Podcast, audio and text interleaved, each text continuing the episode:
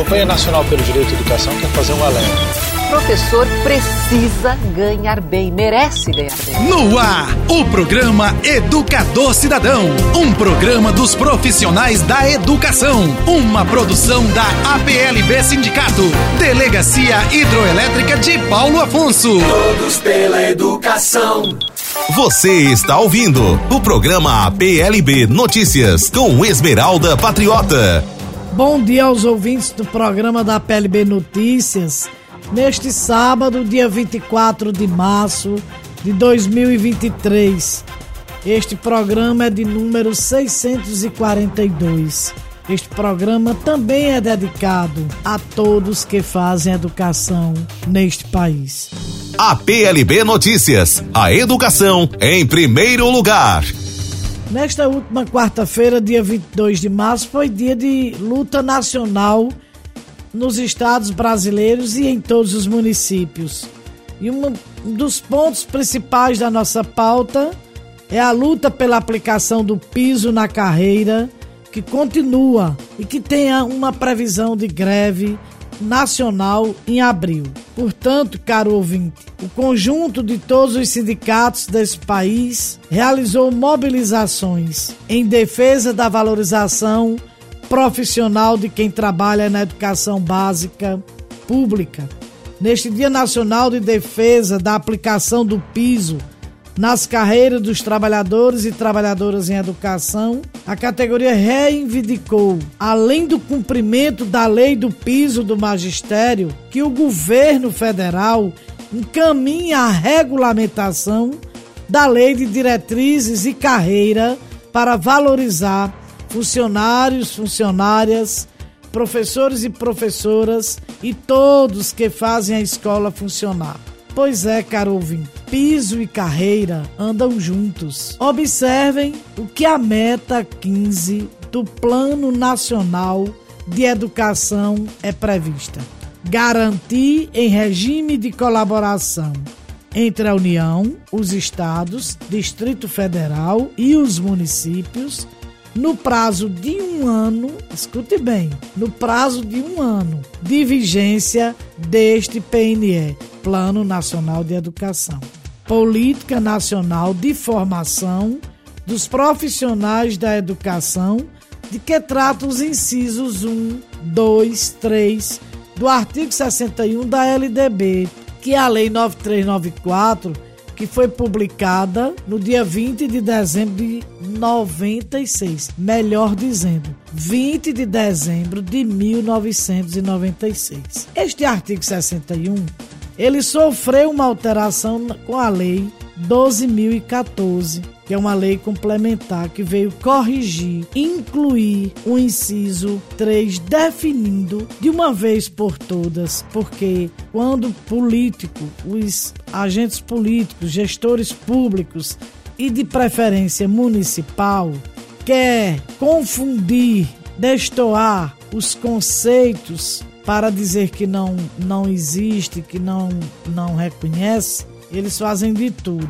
Então, no inciso 3, ele é muito claro e ele conceitua muito bem quem são os trabalhadores em educação, quem são os profissionais da educação escolar básica, que é este conceito que deve estar na ementa de todos os planos de carreira que devem ser elaborados ou reestruturados. Mas você ouvinte que ligou o rádio agora, o artigo 61 da LDB, que está previsto dentro da política como planejamento para um país que se preocupa com sua educação, no Plano Nacional de Educação, no Plano Estadual de Educação e nos planos municipais de educação de todos os entes federados desse país, a meta 15, que é garantir em regime de colaboração entre a União, os estados, Distrito Federal e os municípios a Política Nacional de Formação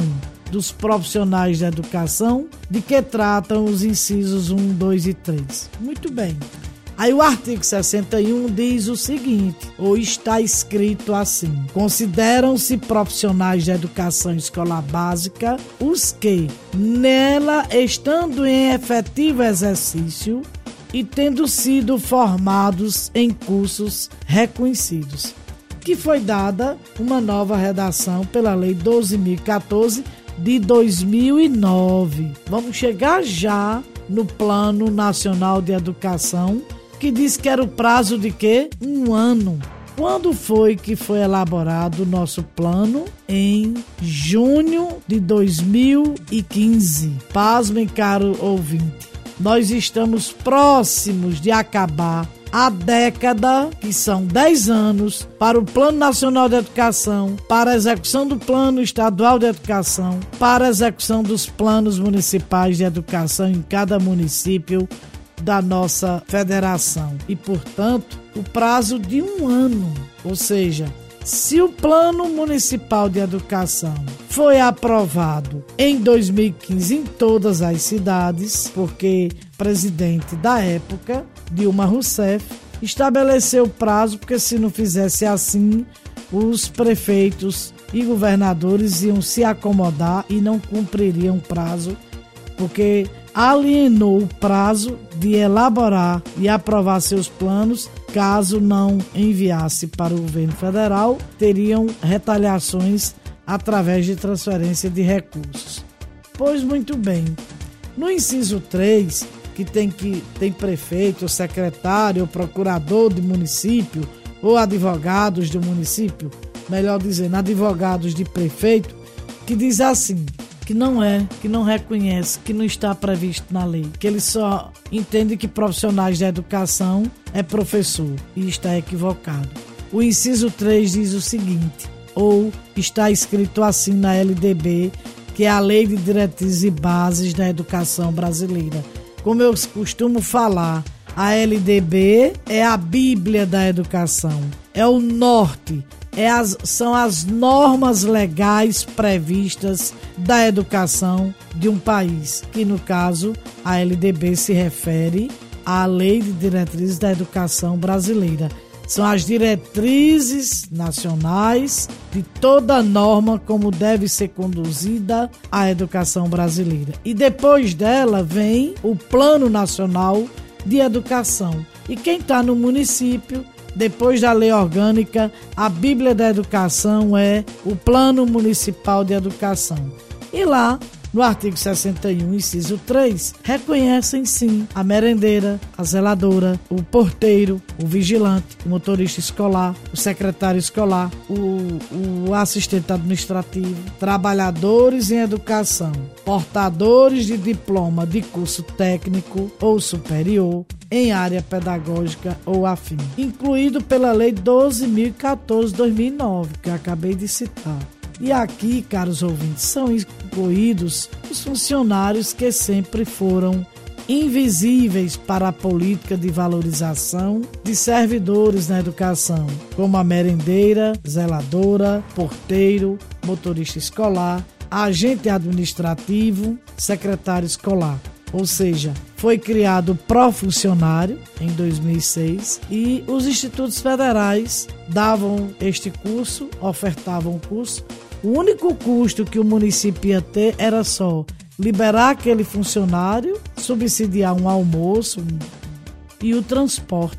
Somente isso. Um curso muito bom, muito planejado, muito bem planejado. Excelente curso. Inclusive foi dado pelo Instituto Federal da Bahia, que o IFBA aqui de Paulo Afonso, como todos os outros IFBAs ou institutos federais deram no Brasil afora, é, onde tinha. Portanto, é necessário reconhecer aquele que limpa, zela, que documenta, que registra, que arquiva, que vigia, que recebe o, o estudante ou a comunidade escolar e o que guia os, os veículos, que conduz os estudantes ou os trabalhadores da educação às escolas ou ao seu é, lar para o retorno do seu trabalho. Portanto, devemos visualizá-los, percebê-los que são protagonistas, educadores e também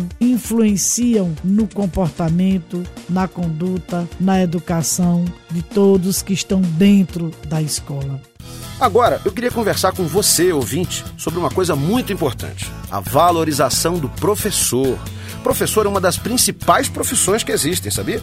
Simplesmente porque depende do professor o sucesso da maioria dos profissionais. Quanto melhor o professor, melhor a aprendizagem dos alunos que ele vai ajudar a formar. E o que é um bom professor? É aquele que acredita que todos os alunos têm capacidade de aprender e se esforça para que eles aprendam cada dia uma coisa nova, que prepara as aulas com antecedência e que não falta por qualquer motivo. Professor bom é aquele que tem disposição, calma e paciência, que dá atenção e que é próximo dos alunos. Os professores merecem ser valorizados, merecem ser respeitados. Respeite o seu professor, pois ele é muito importante para o seu futuro e para o futuro do nosso país. Um país com mais oportunidades e menos desigualdade. Precisamos de todos pela educação. Educação muda um país. A PLB Notícias. A educação em primeiro lugar.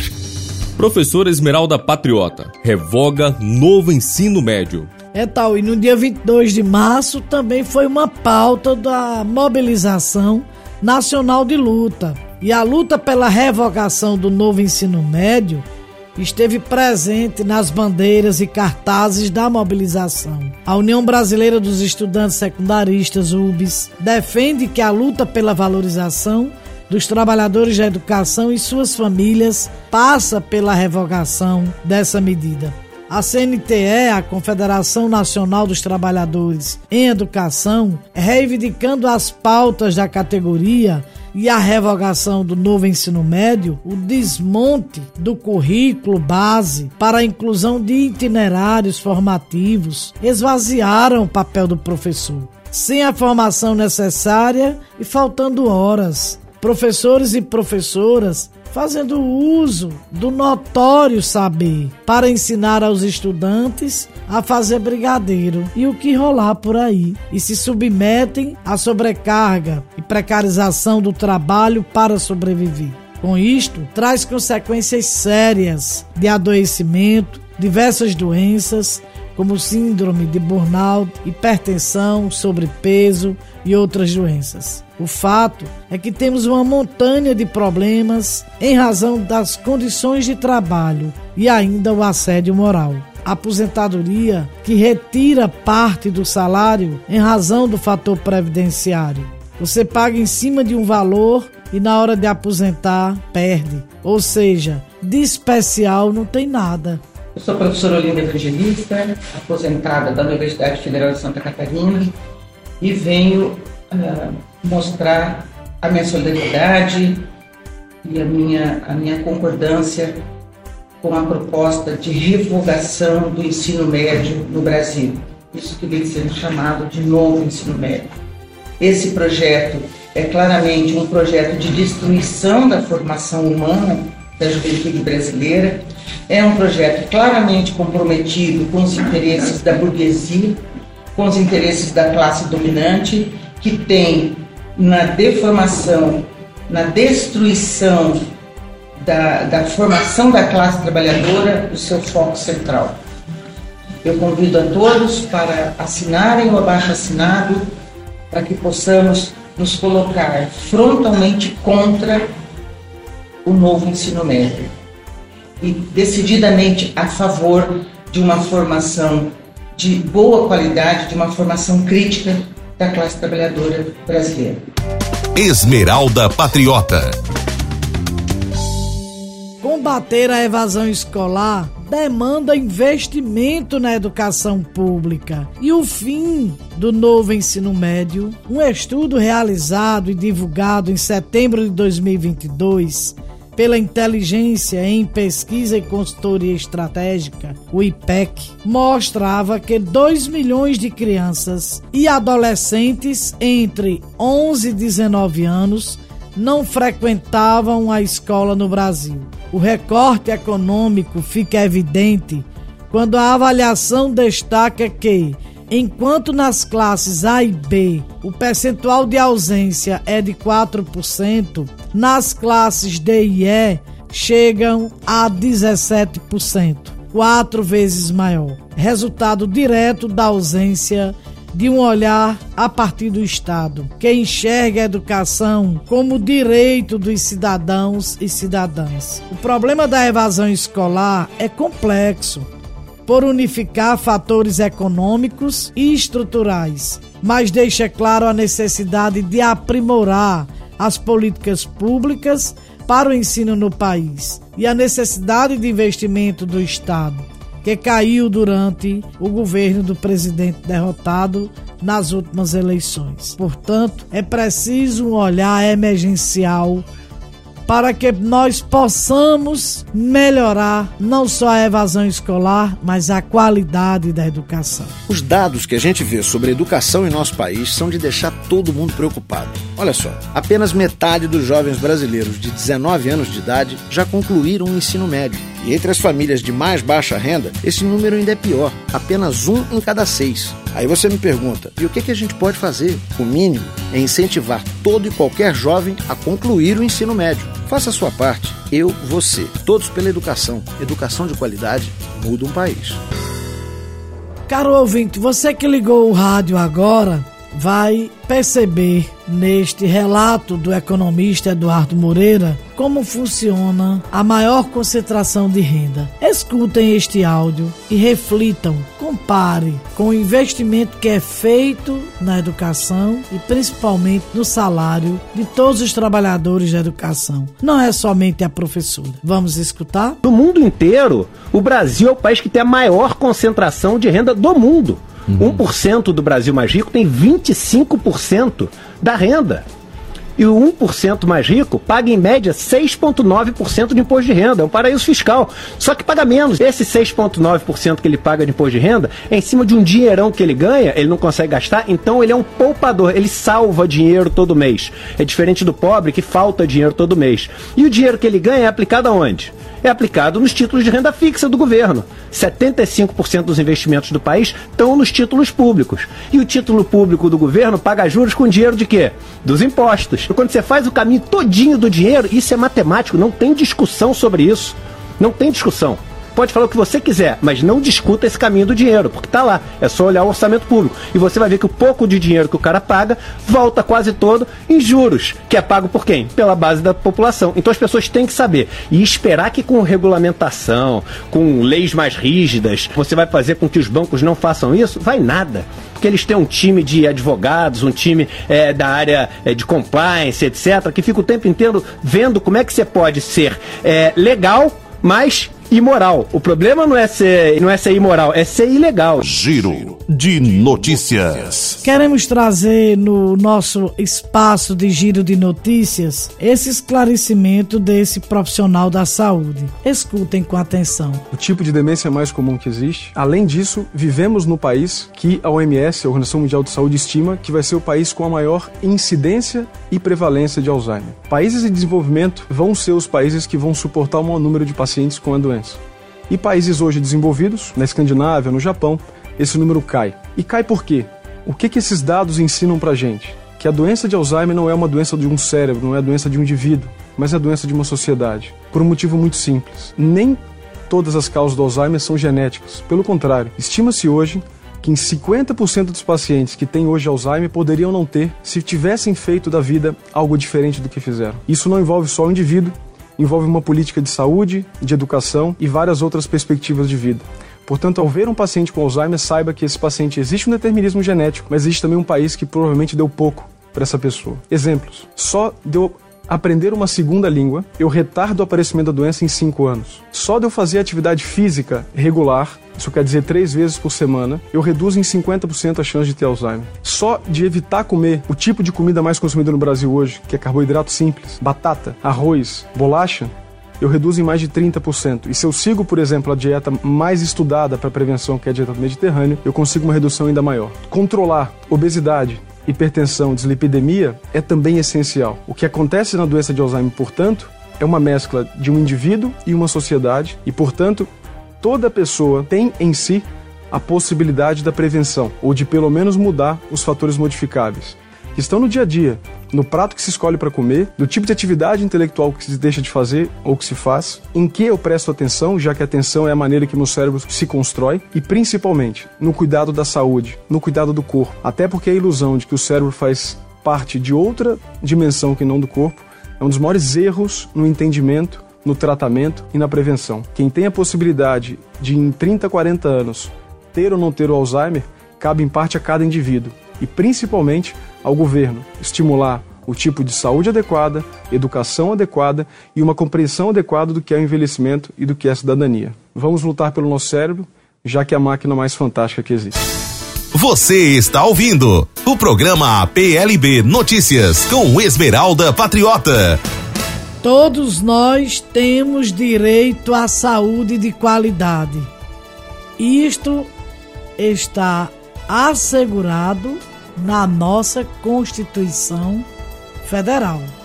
Mas escutem esta análise deste jornalista. Quem fica com esse papo de que os médicos cubanos ou outros médicos do programa Mais Médicos não seriam médicos são exatamente as pessoas eh, que trabalham como médicos. Ou seja, o Conselho Federal de Medicina incentiva os médicos brasileiros que lutem contra o programa Mais Médicos. Eu queria dizer para vocês que tanto a Record como qualquer outro canal que estão chamando o programa Mais Médicos de um programa ruim porque eventualmente traria para o Brasil médicos que se formaram em outros lugares, inclusive Cuba, como disseram hoje, eles estão trabalhando pelo aumento do preço do trabalho da medicina. Aqui no Brasil, nós temos uma política covarde do Conselho Federal de Medicina de restringir o número de pessoas que formam em medicina. É isso mesmo. O Conselho Federal de Medicina, na proteção dos interesses dos médicos, do lucro dos médicos, eles trabalham contra o aumento de médicos no Brasil. A lei da oferta e da procura, pessoal. Quanto mais médicos tivermos, maior oferta do serviço de medicina, então a medicina fica mais barata. Eles trabalham contra é a abertura de novas faculdades de medicina, novos cursos de medicina, tanto em faculdades como centros universitários, como em universidades. E este trabalho covarde do Conselho Federal de Medicina acaba colocando os médicos no Brasil como sendo um serviço escasso. Eles, médicos, ganham dinheiro com isso.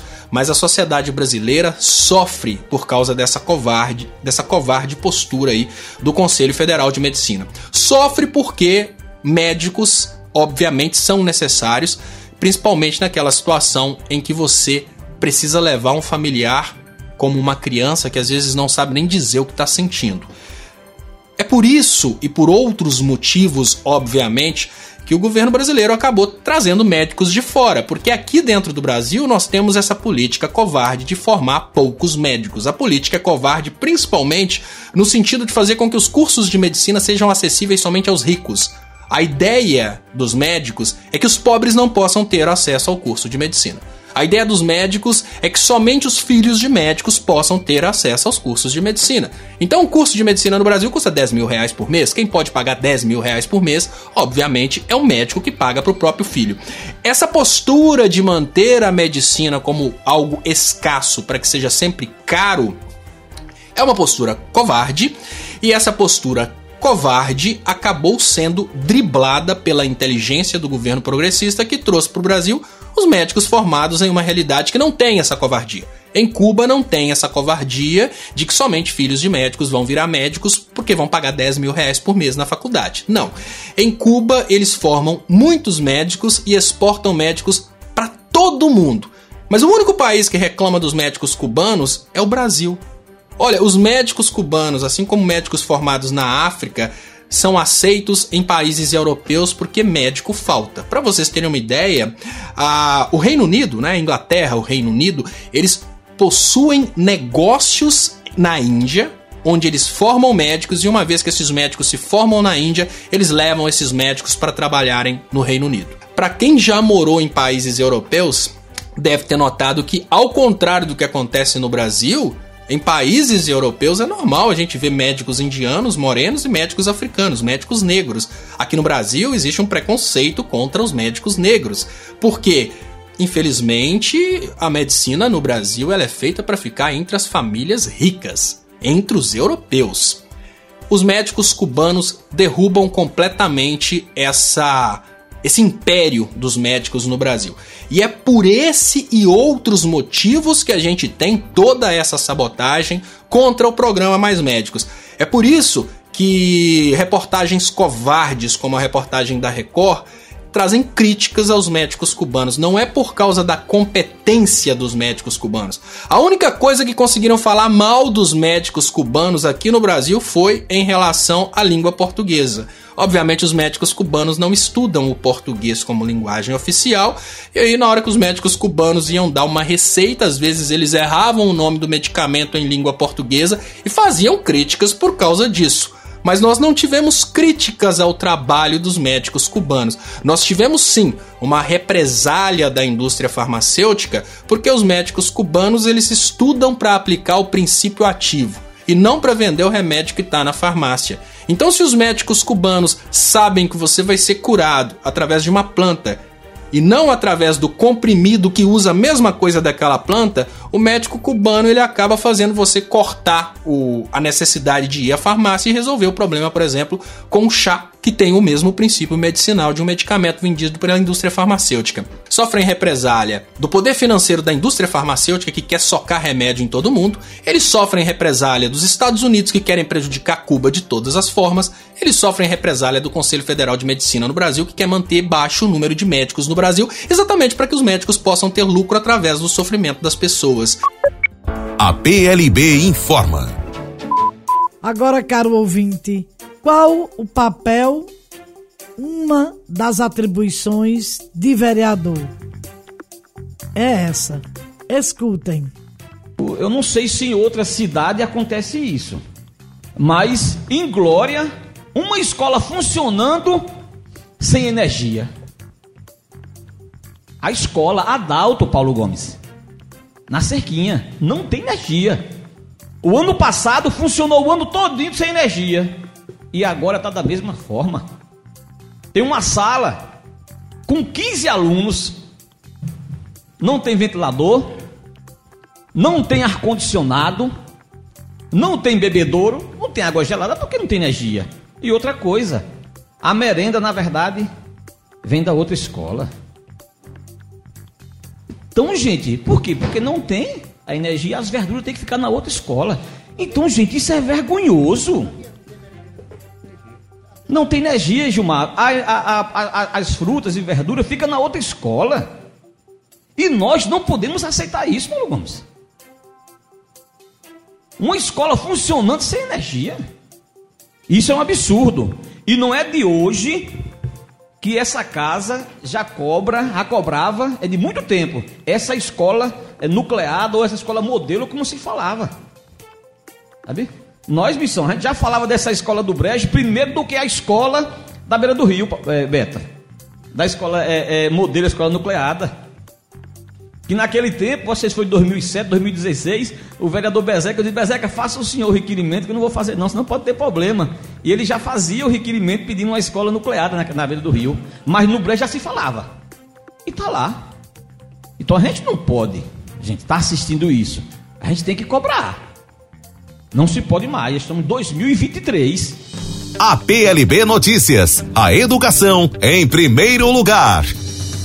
Pois é, comunidade escolar. Qual o preço de uma eleição? O voto não tem preço, o voto tem consequência. Para finalizar o programa de hoje, trazemos duas reflexões. Não basta ler que Eva viu a uva, é preciso compreender quem produz a uva, o suco, o vinho. Quem lucra com esse trabalho? E ainda dizer todo o sistema de educação é uma maneira política de manter ou de modificar a apropriação dos discursos com os saberes e os poderes que eles trazem consigo. Michel Foucault cuidem-se e amem cada vez mais suas crianças. Até o próximo programa, se Deus quiser.